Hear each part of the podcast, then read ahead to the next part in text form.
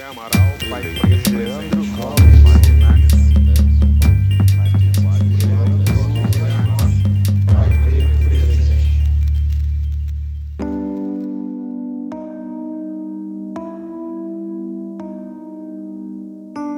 Sejam muito bem-vindos ao podcast Pais Pretos. Eu sou o Lucas Maciel e nós vamos hoje fazer o quadro Como Nascem Pais Pretos e com o nosso editor e compositor Henrique. Olha, vou primeiro falar de mim aqui. Eu tô aqui com meus dreads soltos, com meu fone Bluetooth, com a camisa vermelha, com uma parede é salmão aqui atrás, é um, quase um laranja aqui atrás de mim. Minha cadeira também laranja, mas não é a mesma cor da parede. E tô aqui com as pernas cruzadas em cima, em cima da minha cadeira. E você, Henrique, como é que você tá aí? Salve galera! Bom, hoje eu tô aqui no azulzinho básico, vamos dizer assim, né? A camisa um azul que é quase pro preto, puxado pro preto, azul marinho.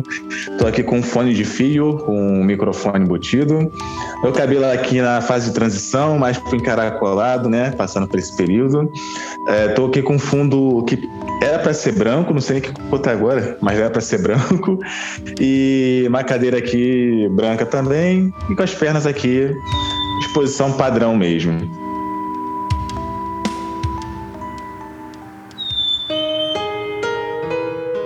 Nenhuma mulher nasce mãe e nenhum homem nasce pai. A construção da criança até a vida adulta, onde há a possibilidade de assumir o papel de pai ou mãe, passa por diversas experiências e momentos. Nós somos as somas desses instantes. Cada dia vivido, cada palavra ouvida, cada situação passada reverberam dentro da gente e nos enche como um copo vazio, que dia a dia vai transbordar para o próximo e aos nossos filhos. E você me diz, Henrique, como era você antes de ser pai? Como é que era você antes da paternidade? Bom, irmão, eu diria que era uma pessoa muito deu vontade, vou fazer, vamos dizer assim, né? Não, não, não, lidava muito com a questão da rotina, por exemplo. Sempre procurava fazer um algo diferente, assim, no meu dia. Seja pegar um ônibus diferente, seja pegar um caminho um, fora do comum, sabe? Então, sempre procurei não cair numa rotina de sempre fazer a mesma coisa todo dia, sabe? Então, fora isso, eu com a minha companheira, né, que a gente já estava reunido antes de ter o nosso filho, a gente procura sempre fazer passeios, viagens, fazer coisa assim de última hora, sabe? Assim, de livre, espontânea vontade. Ah, dê vontade, vamos, vamos, vamos fazer. Mas nesse sentido, sabe? Então a gente tinha uma vida assim, totalmente. Totalmente não. Quase que totalmente aleatória, assim, no que, que vamos fazer hoje, sabe? Aliado, claro, com a questão do, dos trabalhos que a gente fazia e tal. É, tinha a resposta, mas também né? tinha, tinha a tranquilidade de poder ir e voltar sem ter muita preocupação, né? Exatamente, porque como a gente trabalhava, ainda trabalha na área da artística, então você acaba tendo um pouco mais de flexibilidade de algumas coisas. Os trabalhos dificilmente são uma rotina de segunda a sexta, por exemplo, né? Então nos permitia de vez em quando dar um pulinho aqui, um pulinho ali, fazer um passeio inusitado, sabe?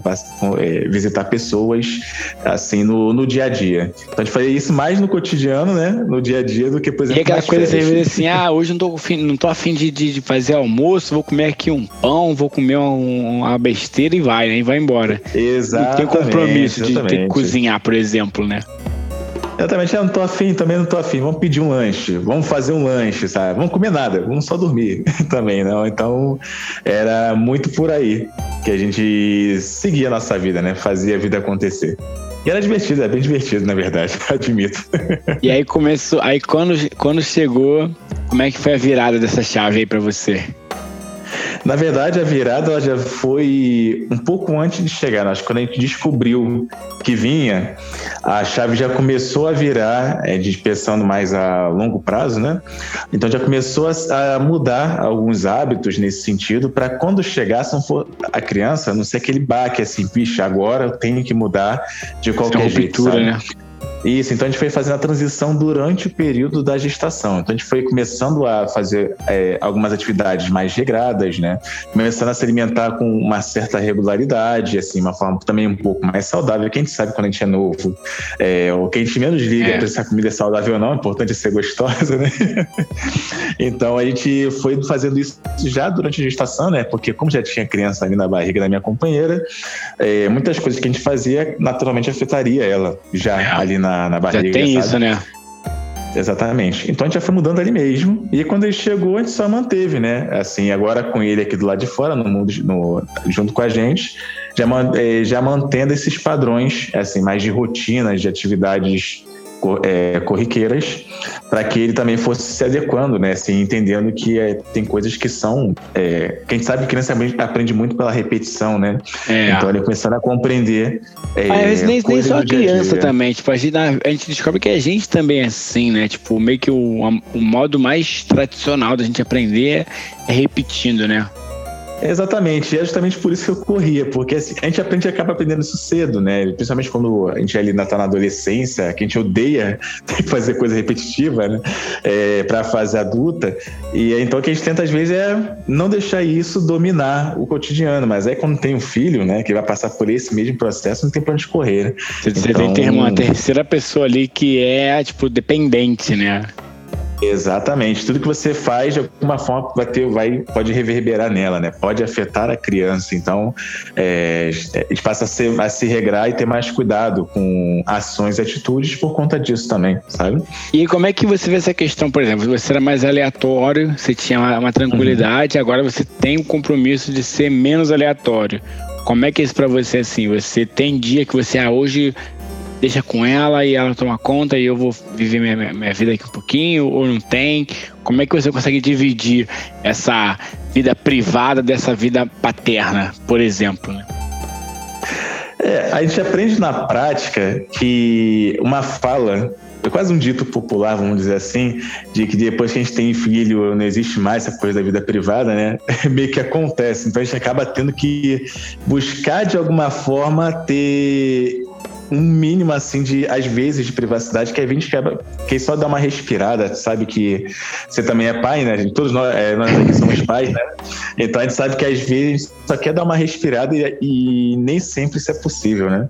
Então o que a gente faz aqui em casa é que geralmente eu sou quem fica mais com ele, porque principalmente agora nesse tempo que a gente está gravando, tempo de pandemia, eu comecei, eu trabalhei muito mais de casa e minha esposa, quando voltou a trabalhar, foi muito mais externo, foi mais na rua. Então, o que a gente fazia era eu segurava as pontas em casa quando ela chegava, falava assim, amor, deixa só ir, sei lá, e lavar uma roupa, era o meu momento de respirar, sabe? Que, ou então fazer uma comida, era o momento de respirar também, botava um vídeo assim, sabe? Então, assim, o pouco de privado que eu tinha nesses momentos de algumas atividades ainda para casa, sabe? É... Fora isso, a cabeça vai naturalmente compreendendo que é complicado é, pensar só. pensar em algum momento no eu tendo a casa, né? Tendo essa, tendo a criança, né? Tendo a companheira ali para poder a gente. Tem várias missões assim que você tem que cumprir, né? Então é, exatamente. Acaba... a gente acaba não tendo tempo de pensar no e eu nessa história, sabe? Então assim, esses momentos vêm numa roupa que eu lavo, numa comida que eu faço, numa, um pano que eu passo no chão, assim que eu penso assim, pô, mas não fiz aquela coisa assim, uma coisa mais do meu eu profissional, talvez, que aí realmente é, é acaba sendo a gente. E antes, que, que é até uma tarefa que tu de repente nem, nem, nem queria fazer antes, agora essa tarefa é a tarefa que está te aliviando das cargas mais pesadas, né? É, acaba sendo o seu momento de distração, são aquelas coisas que você não curtia tanto fazer. Aí fora, fora cozinhar, que eu sempre amei cozinhar, mas arrumar a casa a gente sabe, pô, arrumar a casa é um negócio chato, né? Convenhamos. Acho que quando arrumar a casa, tá, alguma coisa tem, eu não sei o que, que é. É, é, é porque acho que arrumar casa é bom tu estar tá sozinho, né? Porque se tiver mais alguém ali no mesmo ambiente que você, Tipo, tá bagunçando alguma coisa, cara. É, ou então não tá fazendo do jeito que você faz. Aí te incomoda. Tem isso, Pô, né? Tá tem do isso, jeito né? que eu faço, sabe? Você quer ficar limpo igual, sabe? tem essa questão também. Mas... Então acaba sendo os momentos, né, de fuga que a gente acaba tendo, assim. Mas, por exemplo, e a tua família? Como é a galera chegou junto? Como é que o pessoal recebeu essa, essa mudança? Como é que Tem, tem essa união da galera? É mais independente mesmo, assim, só, só você e a tua companheira, ou tem outras pessoas que conseguem chegar junto com vocês? Na verdade, a gente, pensando na família como um todo, do meu lado até, é, e do lado da minha companheira, a gente tem assim tem sim uma, uma, um, um, apoio, né? Uma, uma, rede que a gente pode contar, mas é curioso como, de certa forma, é um pouco diferente. Eu acredito até por conta da, das nossas vivências, minha e da minha companheira. Por quê? Porque a minha companheira, ela teve uma vivência de, das pessoas todo mundo mais próximo mesmo, assim, sabe? De dar a mão, vamos juntos fazer alguma coisa. Já eu tive uma vivência de eu estou aqui porque você precisar, mas cada um na sua casa, essa minha coisa um pouco mais distante. E, de certa forma, isso acaba refletindo na, no momento atual também, né? Então, ou seja, a família da minha companheira, ela é muito mais presente na rotina do meu filho do que a minha, por exemplo, que eu posso contar porque eu precisar, mas não, não, é uma parte da família que você vê to, é, quase assim, toda semana frequentando a minha casa, sabe? É diferente é, do dela, né? Da vivência. Exatamente. Mas, ao mesmo tempo, eu sei que a gente sabe que pode contar com os dois lados da família. Então, por exemplo, se eu precisar viajar, eu e ela, para alguma coisa de trabalho, para fora do estado, eu posso deixar com qualquer um dos parentes de qualquer um dos Legal. lados, que eles vão ficar super de boa, sabe? Mas no, na convivência diária, é, a gente tem essa, essa e diferença. Tem um lado sabe? que é Isso mais é comumente presente, né? Exatamente. É, isso é, é, importante, né, ter essa segurança de ter a, essa galera próxima, assim, né? Porque te alivia no, no momento mais pesado. Você pode a falar, ah, cara, hoje, só pra eu dar um passeio no shopping, deixar com alguém, né? Que a gente ouve Sim, que às vezes tem a galera que não consegue, né? Tem pessoa que, assim, ela tem que ser full time o tempo inteiro. Isso a gente sabe que cansa. Eu mesmo falo, cara, eu não. não hoje eu falo, gente, tô estressado hoje. Alguém fica com meu filho que tá tenso. E que a criança não tem meio que limite, assim, no sentido de, ah, vou ficar mais quietinho que o papai Hoje não tá é, bem. Pois é, né? Ela Eles querem ter tudo brincar. Quer o tempo todo, exatamente. A gente quer o tempo todo para brincar, para poder fazer isso, fazer aquilo, mostrar um trabalhinho que fez na escola diferente, né? É, para ela não tem tempo ruim, né? É, então, e a gente acaba se desdobrando. E aí tem esse momento realmente que faz assim, meu Deus, eu só preciso respirar um pouquinho, olhar para o horizonte um pouquinho, porque tá complicado. Que a gente sabe que pra gente, nós, irmãos, irmãs pretos, né, isso acaba sendo muito mais complexo, né, que a gente tem que ralar muito mais do que o normal, e isso, querendo ou não, interfere na rotina de casa, sabe? É. Então, é, eu te conheço, sei, você trabalha né, na, na, área de, na área médica, certo? Se é, tiver... é, então, eu tô, tô, saindo agora, tô voltando pro meu ramo que é publicidade mesmo, tô conseguindo. Ah, bacana, bacana. Mas se for para pensar, que até agora pouco você tava nesse ramo, você pegou é. num período crítico de pandemia, Sim. só Deus sabe o quanto você ficou saturado às vezes, Sim, né? não, e o pior às vezes, vamos sabe? supor, foi um plantão tranquilo, né? Uhum. Eu fui, tive um plantão tranquilo, mas como eu trabalho à noite, trabalhava à noite, já chego em casa cansado, Sim. esgotado. Por mais que fosse Exatamente. um plantão tranquilo. E aí, teu filho faz uma coisa que, tipo, não é exagerado, mas faz, já te tira do sério, porque você tá com, mentalmente esgotado, tá ligado? É, é tenso, assim. Exatamente. assim. E Exatamente, né? É, é, é, é fogo. Essa, esse, esse ponto é realmente a gente ter essa válvula de escape que é muito importante, né? Sempre, sempre ter. Mas me diz, me diz aqui, como é que foi para você a tua criação e como é que tá sendo criar teu filho? O que, que você usa de exemplo? O que, que você acha que não é um bom exemplo, que você está rompendo? Como é que você enxerga essas diferenças na sua criação e na criação que você está dando? Bom, eu fui criado boa parte da minha vida pelos meus avós, pelo menos até a adolescência, que eu tenho ciência. Fui criado pela minha avó e pelo meu avô, né? Sou é, quem chama cria de uma favela aqui do Rio de Janeiro, né? especialmente ali do complexo de Manguinhos. Nasci, nasci e fui criado no Mandela é, hoje conhecido como faixa de Gaza, na verdade. Na época que eu morava lá, ainda não tinha esse nome, né? Depois que eu saí, pelo, aí o bicho pegou e as coisas ficaram bem mais complicadas, na verdade, no sentido de perigo, né? Mas é, eu fui criado por eles e fui também criado pelo meu tio, meu tio que na verdade da, do, dos irmãos ele era o caçula, mas isso não, a minha mãe ela era distante, mas não deixava de ser presente. ela tinha a casa dela e tal, né? Tinha a vida dela, mas a gente tinha esse contato. Então, de vez em quando, ela visitava, ela aparecia por lá, porque ela trabalhava na região, trabalhava na Fiocruz na época. Uhum. E sempre trabalhou próximo. Então, sempre que ela podia, ela visitava a gente lá, na, lá no Mandela, que eu, eu sou dessa minha família materna. Eu sou o segundo mais velho de quatro irmãos no total. Nunca convivi com a minha irmã mais velha, assim, morando numa casa distante, era sempre tido como exemplo da família e tal. Então eu sempre fiquei ali naquela coisa do, pô, mas eu tô aqui também, tá? Tem mais gente aqui, né? Porque é aquilo, né? Eu tô literalmente no meio. Eu tinha o caçula, tinha a mais velha eu tô ali no meio. Eu tava ali no meio sempre. E uma coisa que marcou muito foi não ter, por exemplo, a presença do meu pai, sabe? E o que eu me lembro da minha história, ele foi presente até meus 5, 6 anos de idade, aparecia de vez em quando, às vezes eu ia para casa dele naquela época, e depois disso ele simplesmente sumiu e eu nunca mais tive notícias do meu pai, desde os meus 6, 7 anos por ali.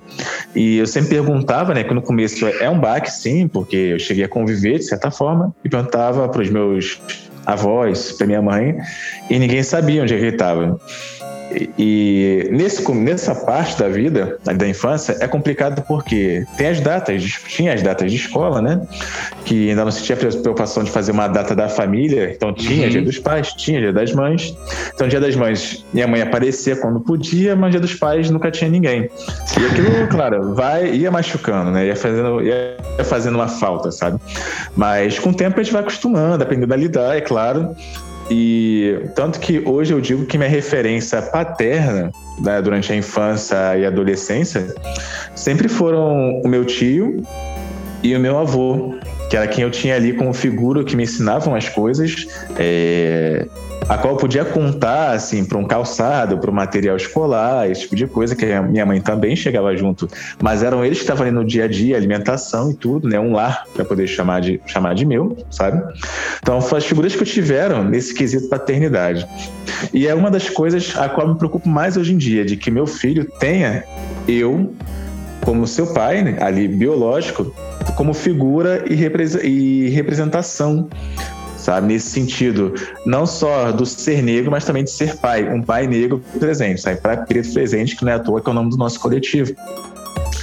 É uma das principais, um dos principais objetivos que eu tenho para a vida, assim, de estar presente na vida do meu filho, no que ele precisar, é, no que eu puder apoiar, que é uma coisa que eu não tive, sabe? Nesse sentido. Mas eu te falo, cara, que isso para mim hoje eu considero importante que eu vejo sempre o lado bom das coisas. Então, ou seja, o que eu passei, eu não quero que ele passe nesse sentido, sabe? Então, por exemplo, hoje a gente mora, é, a gente mora ainda. É, tipo assim, já na pontinha de fora de uma favela, sabe? Na verdade, é uma vila fechada assim, que tá mais para fora da favela do que dentro, mas faz uhum. parte ali. Só que é um lugar muito mais tranquilo, assim, nesse sentido. Tem mais paz, né? Isso, tem mais paz, sabe? A gente pode, talvez, brincar aqui na rua sem um certo medo de que aconteça alguma coisa, que é uma coisa rara, hoje em dia, por exemplo. Então, ou seja, eu vou trazendo para essas experiências que eu não tive. Eu cresci confinado em casa praticamente, porque era perigoso ir pra rua, sabe? Então, o máximo que eu ia era pra uma vendinha, um fliperama que tinha de frente pra minha casa, porque a gente conhecia. O dono do fliperama era amigo de família, por exemplo. Então, eu tento trazer essas experiências para eles que a gente foi perdendo ao longo do tempo sabe? De poder é, ir na rua, de poder passe, é, conhecer o lugar que você mora, né? Só chega, entra em casa e fica confinado, depois sai, vai fazer o que tinha que fazer, olhando para um lado para o outro, com medo do que, que vai acontecer, sabe? Esse tipo de coisa. Então, eu acho que mais marca disso tudo que eu falei, Lucas, é sim essa experiência paterna, a qual a, eu não tive. E você, e você sabe se, a, se, assim, se ele morreu, se ele se mudou, se, qual foi o fim dele? Então, na Isso. verdade, o que aconteceu foi o seguinte. Desculpa. No ano que eu estava para me formar na faculdade, isso em 2017, para ser mais exato, ou seja, nos meus 24 anos e 18 que eu não via mais ele, eis que minha mãe fala comigo que ele resolveu aparecer, dar o ar da graça. Aí eu falei, ué, mas ele tá vivo? Ele falou, tá. Ele só não sabia onde é que ele tava, mas vivo ele tá. Eu falei, Tá, só que ali foi aquele baque, porque você passa uma vida toda, é, digamos assim, na negação de que tá tudo bem, não, não precisa da, da presença da pessoa. E a pessoa do nada resolve aparecer, sabe? Então foi muito estranho pra mim, foi bem complexo esse ano, inclusive, porque foi o ano também que eu perdi minha mãe, infelizmente, né, que ela veio a falecer, e o ano também que meu filho veio a nascer, né? A, tudo no ano só, né? Essa, a vida tem disso, né? E ele apareceu, e, e ele apareceu nesse período, né? Então, o que acontece? Hoje, em 2021, a gente ainda não tem uma fala assim muito fluida. A gente conversa uma coisa pontual de vez em quando, né? Tipo um Ele vizinho. Fala algumas coisas. É. Mas o, o, lado bom disso é que eu pude retomar o contato com meus dois irmãos por parte de pai. Ah, Os quais eu também não tive mais contato desde aquela época, lá nos meus seis anos de idade. E na parte de pai eu sou caçula, né? Então eu fico brincando com eles, né? Eu já encontrei meu irmão mais velho, gente chorou e tudo, se abraçou, sabe? Assim, é, foi muito legal. que maneiro. Sim, isso. Isso foi muito legal, sabe? Então, assim, com eles eu já tenho esse contato mais frequente, sabe? Assim, de chegar, abraçar, assim, de visitar.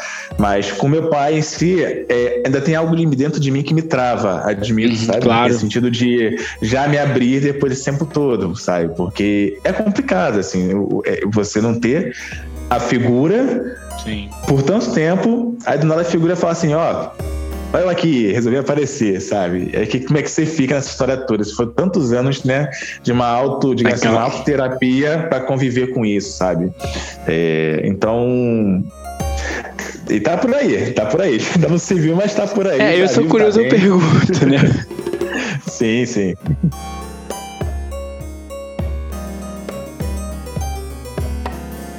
Vamos agora dar uma pequena parada para poder ouvir sobre nossa campanha no apoia.se. A gente já volta. Olá! Imagina se todos os pais e mães pretos ao nosso redor estivessem empoderados e conscientes da nossa pretitude. Imagine se todos aqueles que trocam com a gente, com as nossas crias, estivessem na mesma sintonia de respeito, compreensão e aquilombamento. Pois é, você sabia que pode nos ajudar a aumentar essa bolha cada vez mais? Sim! Colabore conosco no apoia.se barra podcast Pais Pretos com o valor de um cafezinho por mês, que já será cobrado diretamente na sua fatura do cartão de crédito. Você ajuda a gente a chegar a mais famílias e aumentar o nosso quilombo.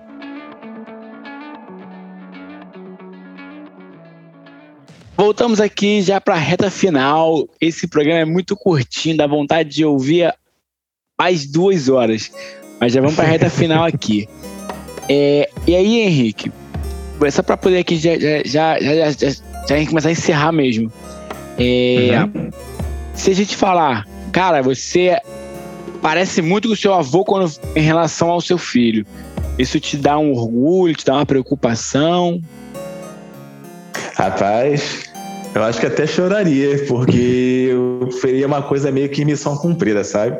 Porque o meu avô, curiosamente, o meu avô que eu convivi, ele não era meu avô de sangue, né? Meu avô de sangue, ele, ele faleceu no ano que eu nasci, na verdade, então não cheguei a conhecê-lo por esse motivo. Mas esse, o meu avô, o qual eu convivi, ele se juntou com a minha avó é, um pouco depois, acho que 97, e para mim, ele era o que eu tinha com, com o pai, sabe? Assim, a referência com o pai. Era a pessoa a qual eu podia contar e a qual eu tinha como maior inspiração. Porque acontece, naquela época, a qual eu convivi com eles, meu avô era aquele cara que fazia de tudo para a família não passar perrengue, sabe? Ah, então, ou seja, eu digo para você que eu nunca passei fome, nunca nunca passei fome, mas já cheguei perto disso. Hoje, quando eu olho para trás e vejo como meus avós eram criativos, meu avô principalmente, para inventar nome, de, nome chique para coisas assim, para gambiarra de comida, sabe? Então, até converso com a minha esposa, um, um caso muito curioso. Eu perguntei para ela um tempo atrás: Amor, você já comeu macadame?